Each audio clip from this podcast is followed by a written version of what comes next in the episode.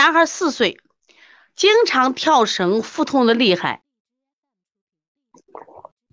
啊，柯大夫，你们不要追柯大夫，我给你们讲。很多人看了看不懂，我来给你们讲。你们，我准备把这个开成系列课程，教给大家，好不好？好了，打个好，给王老师点掌声。其实我真的，我是一个，嗯，爱这个爱琢磨的人。那我琢磨会了以后，我要分享。为什么要分享？因为我是从二推一路走来，我知道大家太不容易了，特别是西医部分都是我们的短板，因为我们考专长的学生他都要考西医，所以我也在不断的去学习西医部分。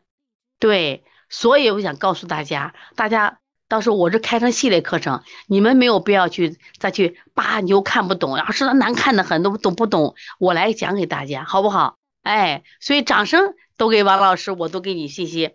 那当然了，将来这个化验单书的好多知识，你们要好好学。如果这个书没有的话，你可以找小编老师买一本，值得的啊！看到了，雷老师，来，我们再来看这个小孩一跳绳就腹痛，他做了腹部的 CT，没毛病。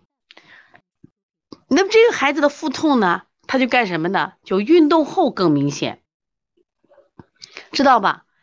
然后他又翻了一下这个孩子以前的腹部 CT，他他因为他老腹痛嘛，然后虽然没有报告什么异常，注意大家看啊，这个孩子的腹痛，因为我们也经常接到腹痛的孩子，老是说肠系膜淋巴结炎，肠系膜淋巴结炎，那么有时候他也不一定都是啊，是不是不一定都是？所以我想给大家说的是，我们通过这个他的案例呢。来判断一下，你来看一下啊，这个小孩的案例，嗯，那这个孩子，这两这两个图，这第一个图可能不是特别清，大家看也挺清的，就这些地方啊，中间是肠道嘛，中间是肠道，对这个小孩呢，他经常腹痛，因为他大便正常啊，这个小孩大便正常着呢，但是经常腹痛，我们就考虑肠系膜淋巴结炎，我们可能揉揉推推。减轻，结果这个孩子依然说家长反复看病嘛，反复看病就治不好，医院拍片说没什么问题，但是后来这个柯大夫他跟别的大夫不一样，他就仔细看片儿，他说一般小孩的腹痛呀都是功能性的腹痛，比如说功能性的消化不良，对他提到了小孩的腹痛多是功能性的便秘。所以很多大夫一说，哎呀，肠系膜淋巴结炎，那我想问一下，肠系膜淋巴结炎引起的腹痛跟功能性便秘的腹痛是在一个位置吗？我先问大家，注意箭头发的都是十把把，箭头推的地方都是十把把。我想问大家，功能性的便秘就拉屎十把把引起的腹痛，跟肠系膜淋巴结炎的？位置一样吗？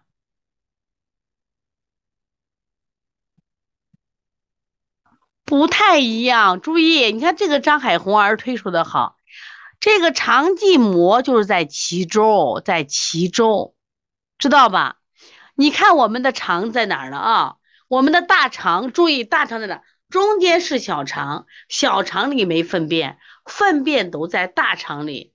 知道吧？大肠里边，我们先是升结肠、横结肠、降结肠、乙状结肠。左边从左边开始，升结肠、横结肠、降结肠、乙状结肠。它是在这样，它是人们在人们的肚脐，就是肚子的外侧，肚子的外侧。所以你要问小孩的腹痛，你是不是要问清楚嘞？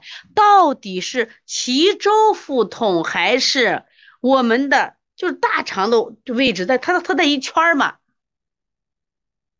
所以现在很多医生一拍片儿，肠系膜淋巴结炎，肠系膜，你看好多是这样，对不对？不是那样子的啊！而且即使是肠系膜淋巴结炎腹痛，小于两个厘米的，视为无病。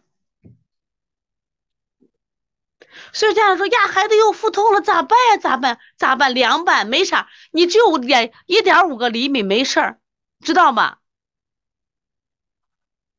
所以说，当科大夫对这个小孩来什么排便就好了嘛？结果做了排尿，按照便秘治疗两周，腹痛再没出现。很多大夫老是肠系膜淋巴结炎，什么叫肠系膜？哎呀，大家见过那个？我们原来见过那沙子卖到到到到到肉店里头见过那肥肥膘膘，有一层的系膜，见过没有？就是我们的脂肪、肌肉之间有一个细膜，是不是？咱们在卖肉的能见到那种细膜，就是。但是两个不是一个病嘛？这它位置都不一样嘛，一个是在脐周，一个是在我们的大肠，根本不是一个位置，知道吧？脐周更多的是我们小肠周围。大肠是在小肠的包围着小肠，先升再降，在升结肠、横结肠、降结肠、乙状结肠。所以说，你看别的大夫都按肠系膜淋巴结治，治了那么多次没治好，但是柯大夫看一次就治好了。为什么？柯大夫对这疑难杂症多思考。哎，对，像三焦有网，OK，就是明白了没？所以说，柯大夫的厉害是，他不走寻常路。当这个孩子第一次疼，一个大夫判断为肠系膜淋巴结炎没治好，第二个大夫肠系膜淋巴没没治好，你第三个大夫你还能这样思维了？你先位置判断呀，哪疼？要脐周疼，肠系膜淋巴炎，两边疼那种胀疼，你就可能是我们的功能性便秘啊。你看那小孩吃粑粑去到哪成啥样子？注意，人的大肠一米五，每天拉的屎啊，每天拉的屎能占一米五吗？拉不了嘛。我们每天拉的屎就三个绝句，你量量，才多少？所以说啊，所以说这个案例给我们启发：腹痛不一定都是肠系膜淋巴结腹痛，肚脐周围的是肠系膜，如果是我们的大肠部位的，就是肠道大便潴留了，调大便就行了啊。